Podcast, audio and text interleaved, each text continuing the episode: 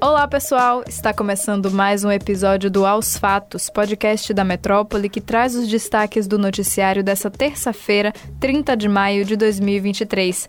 Eu sou Mariana Brasil e comigo na apresentação está Luciana Freire. Oi, oi, Lu! Olá, Mari! Olá a todos que estão nos acompanhando. Durante a abertura do encontro de líderes da América do Sul nesta terça, o presidente Lula, do PT, defendeu a retomada da parceria entre os países e a integração regional para tratar de interesses em comum que estão acima de divergências ideológicas. Entre as questões em comum, o mandatário falou sobre a importância de uma unidade de referência comum para o comércio, reduzindo a dependência de moedas extra-regionais. Além disso, Lula condenou os ataques à democracia que diversos países sul-americanos vêm sofrendo.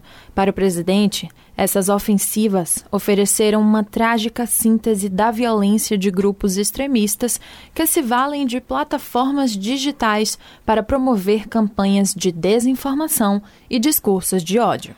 Entre os líderes da América do Sul, a única que não compareceu ao encontro foi a presidente do Peru, Dina Boluarte, já que ela está legalmente impedida de deixar o território peruano. No entanto, o país foi representado pelo presidente do Conselho de Ministros. As falas do presidente Lula sobre a Venezuela, que trouxemos ontem como destaque no Aos Fatos, geraram fortes reações de pelo menos dois líderes sul-americanos que participaram do encontro em Brasília. Mais cedo, o presidente do Uruguai, Luiz Lacalle Pou, de direita, se disse surpreso com as declarações, enquanto o presidente chileno, Gabriel Boric, de esquerda, afirmou que não pode fazer vista grossa ao que acontece no país governado por Maduro. A Procuradoria-Geral da República reafirmou ao Supremo Tribunal Federal a denúncia por calúnia contra o senador Sérgio Moro, do União Brasil. A denúncia foi feita após o ex-juiz da Lava Jato aparecer em um vídeo divulgado nas redes sociais acusando o ministro do STF, Gilmar Mendes, de vender habeas corpus. A defesa do senador pediu que o STF rejeite e arquive a acusação. Para a PGR, Moro não se retratou depois das declarações que teriam ofendido e imputado falsamente fatos criminosos a Gilmar Mendes. A vice-procuradora-geral da República, Lindora Araújo, disse ainda que não passa de meras alegações sem provas a tese da defesa de que a fala de Moro não passou de uma brincadeira em festa junina. A PGR afirmou também que a denúncia traz todos os elementos necessários para tornar Moro réu por calúnia. No último pronunciamento sobre o caso, Moro disse estar indignado e questionou a legalidade do processo. Em março deste ano, Moro já havia publicado mensagens contra Mendes depois que o ministro comentou a contratação do ex-juiz pela consultoria Álvares e Marçal dos Estados Unidos, depois de deixar o governo do ex-presidente Jair Bolsonaro. E ainda ligado a Moro, o Conselho Nacional de Justiça vai fazer uma fiscalização na 13ª Vara Federal de Curitiba, a base da Lava Jato, e nos gabinetes dos desembargadores da oitava turma do Tribunal Regional Federal da Quarta Região, responsáveis, em segunda instância, pelos processos da operação. O procedimento administrativo quer apurar a existência de irregularidades e fazer uma espécie de auditagem nos processos que estão em tramitação na Corte, e a gente vai seguir acompanhando esse assunto. De olho na Rádio Metrópole, o senador baiano Otto Alencar, do PSD, em entrevista nesta terça, disse que o governo do presidente Lula vai encontrar dificuldade para aprovação de propostas de emenda constitucional, as PECs. Em entrevista a Mário Kertes, o parlamentar lembrou que a medida provisória que cria os ministérios do governo ainda não foi votada e alerta que, se não for aprovada, caem 17 ministérios do governo atual, e isso tornaria tudo muito inseguro. Otto lembrou ainda que algumas medidas provisórias estão próximas de perderem a validade, mas acredita que essa semana ainda devem ser votadas. Ainda na conversa, o senador baiano relatou uma dificuldade do Senado na relação com o presidente da Câmara dos Deputados, Arthur Lira, do PP. A Câmara é que recebe as mensagens. Ela lá muda, delibera, vem para o Senado. Senado muda alguma coisa, melhora, aperfeiçoa e volta para a Câmara e o Arthur Lira bota do mesmo jeito. Existe um, um desentendimento completo nesse setor, que eu tenho lutado por isso, inclusive levado em consideração, mas lamentavelmente está acontecendo. Confira a entrevista completa no YouTube do portal Metron. O Palacete das Artes, o Museu Rodin, vai receber um novo nome. O espaço cultural, localizado na Rua da Graça, em Salvador, vai passar a se chamar MAC Museu de Arte Contemporânea.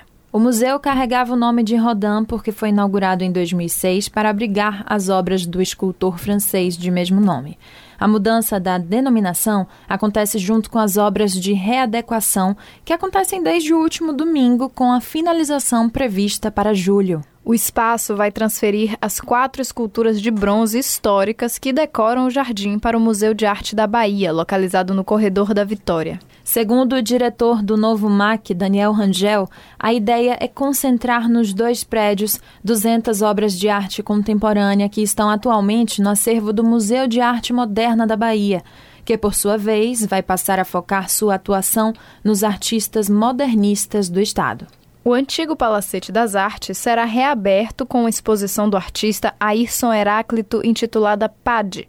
A mostra do artista premiado na Bienal de Veneza traz uma retrospectiva do trabalho ainda inédito para os baianos, produzido nos últimos 20 anos. E ainda sobre museus, a produtora cultural Marília Gil é a nova diretora do Museu de Arte Moderna da Bahia. A filha do cantor Gilberto Gil já atuava como coordenadora do espaço há três anos e esteve à frente das produções do museu no retorno depois das flexibilizações das medidas sanitárias contra a Covid-19, como as exposições Encruzilhadas e Utopias e Distopias. O convite foi feito há cerca de dois meses, mas só foi divulgado nesta terça-feira. Ao Metro 1, Marília contou que deve assumir o cargo ainda neste mês. De acordo com ela, o objetivo é fazer com que a gestão, apesar de nova, dê continuidade aos passos que estavam sendo trilhados até então. As mudanças nos espaços culturais baianos seguem a todo vapor. A diretora assume o cargo que antes era ocupado por Paula Ribeiro, que passa a ser diretora de museus do Instituto do Patrimônio Artístico e Cultural da Bahia, o IPAC. E segunda-feira é dia de Metropod, podcast político da Rádio Metrópole. O convidado dessa segunda foi o político filiado ao PSDB, o advogado Jutaí Magalhães Júnior. Na conversa, ele admitiu que o duro posicionamento do seu partido sobre o impeachment da então presidente Dilma Rousseff foi um erro brutal. Isso mesmo. O então parlamentar deu voto favorável no processo que tirou a petista do poder em 2016. Questionado sobre as motivações da forte campanha do PSDB ao impeachment, Jutaí afirmou que o fato da sigla não ter conseguido a queda do presidente Lula, na época do mensalão, pode ter influência, mas relacionou diretamente a derrota de Aécio Neves à presidência de 2014. Apesar de considerar um erro, o Tucano não acredita que a queda de Dilma tenha sido um golpe. Ainda no Metropod, Jutaí falou sobre a influência das candidaturas nacionais na decisão dos eleitores para escolha ao governo do Estado. Ninguém dá menor pelota para avaliação do governo estadual. A eleição é nacional.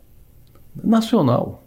Entendeu? Então, enquanto o Lula for vivo, a oposição não ganha na Bahia, né? Então, enquanto ele tiver 72% de votos na Bahia, não ganha. Não ganha. O Neto conseguiu o que ninguém conseguiu. Se o Lula tivesse tido 69,5% ou 70%, 2% a menos, o Neto era governador.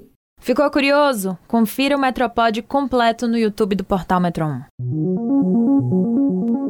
É isso, pessoal. O episódio de hoje fica por aqui. Confira essas e outras notícias no metro1.com.br. Confira também as nossas redes sociais, arroba grupo.metrópole no Instagram e no TikTok e arroba metrópole no Twitter. E ative as notificações no Spotify para receber um alerta toda vez que sair um novo episódio do Aos Fatos. Tchau, tchau, pessoal, e até a próxima. Valeu, Mari. Tchau, pessoal. Até mais.